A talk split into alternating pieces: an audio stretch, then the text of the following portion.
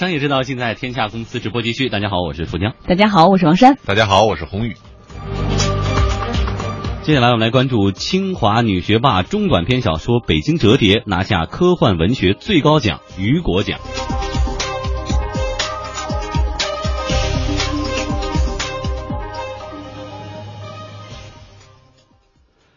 有句话叫“买书如山倒，读书如抽丝”。你可能买书的时候很痛快，真要一本一本看呢，可能就不着急了哈。呃，《三体》的三部曲还没看完，现在阅读书单上又必须得增加一本，没有推卸的理由，叫做《北京折叠》。中国科幻作家郝景芳凭借着中短篇小说《北京折叠》击败《三体二》，获得了科幻界最高奖项雨果奖。他是继《三体》作者刘慈欣之后第二位获得雨果奖的中国作家。我们来听一听颁奖典礼现场的情况。And the Hugo goes to Folding Beijing.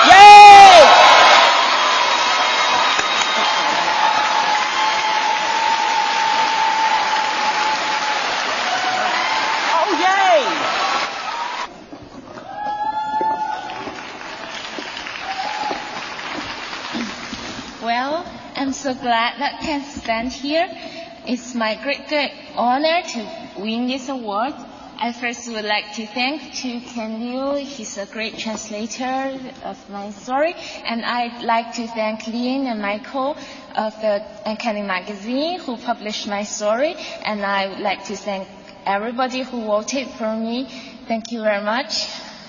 Um, and I'm not going to say that I'm very surprised of this prize because I already expected for this scenario. Well, it does not mean that I'm very proud and I think I'm better than anybody else. the truth is that I, I also expected for another scenario that I'm not winning. I registered for a party called Hugo Losers Party. 好，我们听到这是现场的情况哈。这个颁奖者宣布说，这届雨果奖应该颁给《北京折叠》。然后呢，这个作者呢，郝景芳也上去，前面说的就比较客套了，很高兴啊，很荣幸啊。然后他首先感谢的是翻译，觉得能够翻译成，呃能够让更多的人读到，同时感谢了帮他出版刊登的他这篇文章，这个这部小说的杂志。同时他提到一个很有意思的现象，他就是说，其实呢，我们作为一个科幻作家来说，对于各种情况的想象都已经是比较充分的。我想过我会获奖，我准备了一个获奖的 party，同时我也想过我没获奖，然后没获奖的，我本来打算的好好的，我们这些没获奖的人会在颁奖典礼之后一起去开一个趴。所以呢，直到刚才宣布之前，我都在想，我今天到底会去哪个 party？非常幽默的说了一说自己的这些心路的历程哈。呃，所以这是颁奖颁奖典礼的情况。嗯那么我们再来说一说《北京折叠》的主要内容。对，书里的北京啊，大概是处于二十二世纪，空间呢分为三层，不同的人占据了不同的空间。第三空间是底层工人，第二空间是中产白领，第一空间则是当权的管理者。在可以折叠的北京里，越上等的人不仅有更精致的生活，甚至有更长的时间。在第三空间，垃圾工老刀一顿早饭要花一百块，老刀一个月的工资是一万块，而他希望让自己捡来的孩子糖糖上每个月一万五学费的幼儿园。为了这个花费呢，他宁肯冒险去其他空间去送信。小说的故事就围绕着老刀和他捡来的这个孩子糖糖展开。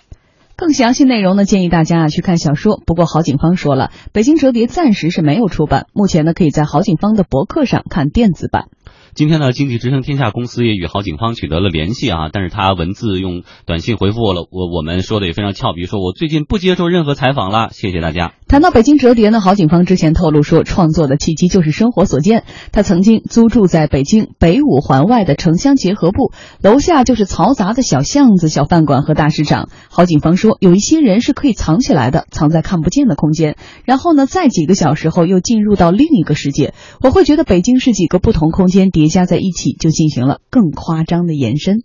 这个灵感其实，呃，主要是对于北京的一些目睹了，所以呃，也也倒不一定是，嗯，直接把我所看到的写到小说里面，而是肯定对于对它进行了很多演绎。生活中我可能就看到了街边的一个呃出租车司机的事情，但是我就会想，那假如说是呃这样两个人群他们彼此隔离会怎么样？我就写了北京折叠，这个对于我来说并不是想象力，就是一点点推导能力。最后我们来说一说这个作者郝景芳，她可以说是标准的女学霸。一九八四年出生于天津，二零零六年毕业于清华大学物理系，而后呢又陆续进入到清华大学天体物理中心攻读博士，清华大学经管学院博士。现在是中国发展研究基金会的研究员，从事宏观经济研究工作。十八岁的时候还拿到过第四届全国新概念作文大赛的一等奖。知乎上有一个声称是郝景芳的同学的回忆，非常有意思。这姑娘啊，当年是隔壁班的学神，新概念作文她拿的名次貌似就够上北大中文系免考了。然后她竟然考上了清华物理系。我当时还觉得说这种学神啊，是不是若干年后会出现在科研大牛名单里？结果就看到她入围雨果奖提名了，真是智商碾压无时无刻不在啊！嗯，有媒体报道她的标题是“她超越三体二入围雨果奖”，白天是清华金融女，晚上是宇宙学女神。哎，正好宏宇这篇文章呃，这个小说不长，两万多字，宏宇已经看过了。对，我是看到这个获奖的消息以后呢，我就在朋友圈里看到有不同的人发这个小说嘛，就是这个电子电子档的，我就看了一下完整版啊，完整版完整版，其实还是呃不用太长的时间就可以看完。这个故事还是挺有趣的，嗯，有几个数字啊，就是说他刚才说了一共有三层空间嘛，在这个北京折叠里头的上层空间里头是五百万人。然后中间这一层空间呢有两千五百万人，然后呢有五千一百二十八万人生活在第三层空间。嗯，而这个因为这些人享受的时间是不一样的，呃，第一层空间的人呢，他可以享受二十四个小时，就是清晨六点到第二天的清晨六点。你注意适当剧透啊，别说太多了。那说说感受，给我听得津津有味儿。就别说情节，就是这个感受，我觉得还是挺有趣的，因为故事很很紧凑，就讲这个老刀在这个几天的时间内穿梭不同的这个空间，然后他的感受，然后他碰到的不同的人、不同阶层的人的这种生活状态和这个利益诉求，我觉得还是挺好看的一个小说。但是我今天也是在知乎上看了二十评关于这本书的评价，嗯，我看到总结出来的的一个是大家普遍承认这是一个好的。作品好的小说，但是更像是一个现实世界的投射，是吧？呃，不同的这个阶层，我觉得他之所以能获奖，其实他就是把科幻小说和现实生活的这种结合起来。但是问题来了，很多科幻迷不满意的是觉得，呃，大刘的这个《三体》，毕竟它里边的一些弦物理理论啊、量子力学啊，它的想想想象是有的，但是毕竟贴点这个。科研的边儿，但是呢，说到我们今天的这个北京折叠，觉得很多这个里边的概念都是生造出来的，所以觉得对于一些有一定基础的人看这个，就觉得不够过瘾。我们应该这么说，《三体》呢，它是一个，甚至我说它可以是一个科普的文章。对，这个北京折叠，我觉得它更多的是一个社会文章，社会型的一个文章，但是它都用了科幻的这种体系来去把这个事件描述出来。其实你看，《三体》也好，这个也好，它都是用一个不可实现的一个事儿，去讲一个现实现实中存在的一个情景。嗯，好，那在一段广告之后呢，我们也说一说《北京折叠》这样的一个 IP，现在已经越来越火了，未来的开发有什么样的故事呢？大家好，我是中国体操队教练徐金雷。作为教练，当然希望我培养的运动员能在奥运会上拿到金牌，但我更希望这些运动员能带动越来越多的人热爱运动、挑战自我，养成一种积极乐观、健康向上的生活方式。粤泰海龙健康倡导，勤运动为明天。粤泰海龙柴油车尾气处理液，为遇水蓝天梦加油。粤泰海龙。与您一起关注经济之声精彩赛事报道。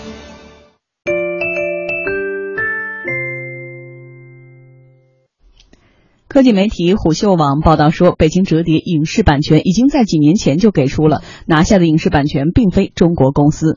目前这个消息还没有得到证实，但是雨果奖作品翻拍的先例其实早就已经有了。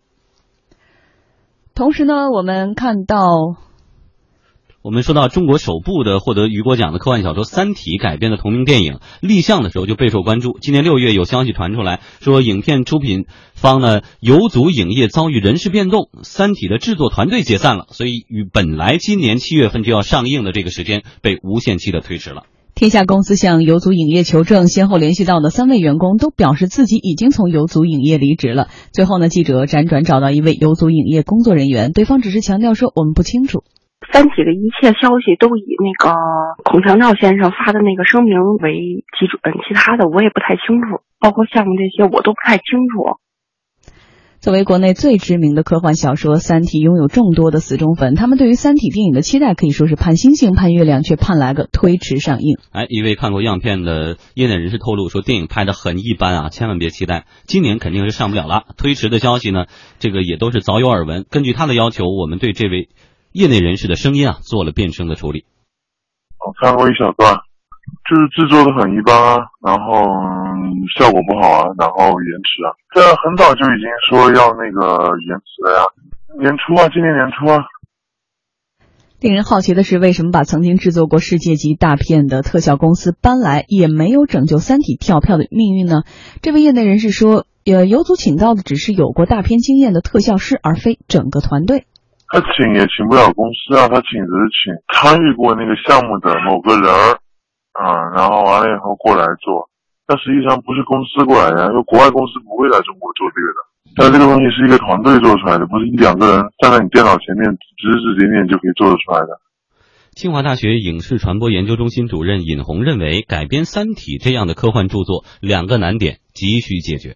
因为 IP 它主要因为它集中了原有的受众、用户、观众的一些规模。所以呢，这种规模为 IP 改编的电影作品可能提供了一个比较好的基础。但是，毕竟不管是什么样的 IP，它转化成影视产品，它都有一个媒介内容的再创造的一个过程。这个再创造呢，当然就需要专业的团队、专业的水平、专业的能力，而且在一定程度上，这种。这种再创造可能比原创还有更大的难度，因为你同时要面对两部分受众，一部分是原来熟悉这个 IP 的那部分受众，让他们满意；另一方面，你要面对新的电影观众，他们可能不熟悉原来的 IP，他们也要满意。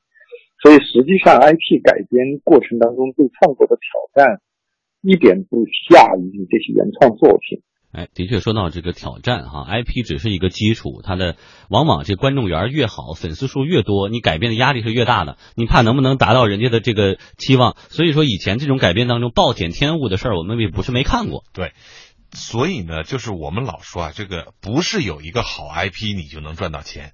其实《三体》是一个好 IP，但是它的这种改造呢，就是你用什么样的心态？因为刚才我们说了，《三体》是一部巨著。这个《北京折叠》是一个小片儿，所以你如果能把《三体》改造成功，你可能就得有好莱坞做那个迪士尼做那个《疯狂动物城》的那个决心，得有团队了，有上千人的团队在做那个原画和动画，对吧？所以这个的投入，就像刚才这位透露的也是，就是说你请过一个以前做过这个好莱坞大片的一个特技师。你就能把一个剧组做起来吗？这是不可能的，你是要靠一个团队。而反过来说呢，就是说，你请的团队和你的这个成本和你的商业目的，你要有一个清晰的一个定义。你如果不能去做这么样一个东西，其实你拿到这个 IP 最好，你想什么是最赚钱的？因为其实简单来说。这种科幻题材的 IP，你其实做成游戏是最赚钱的，对吧？因为游戏你去实现这种虚拟的世界、虚拟的空间来去做是更容易的。你真的要把虚实结合起来做成一个影视作品，可能不见得是会成本很低的。嗯，所以大家呢也可以现在有空呢去看一看《北京折叠》的两万字的一个小说的呃原文字哈，然后再来对比一下未来可能会改成变改编成这个游戏啊、影视啊，是不是能够达到您的想象和您的要求？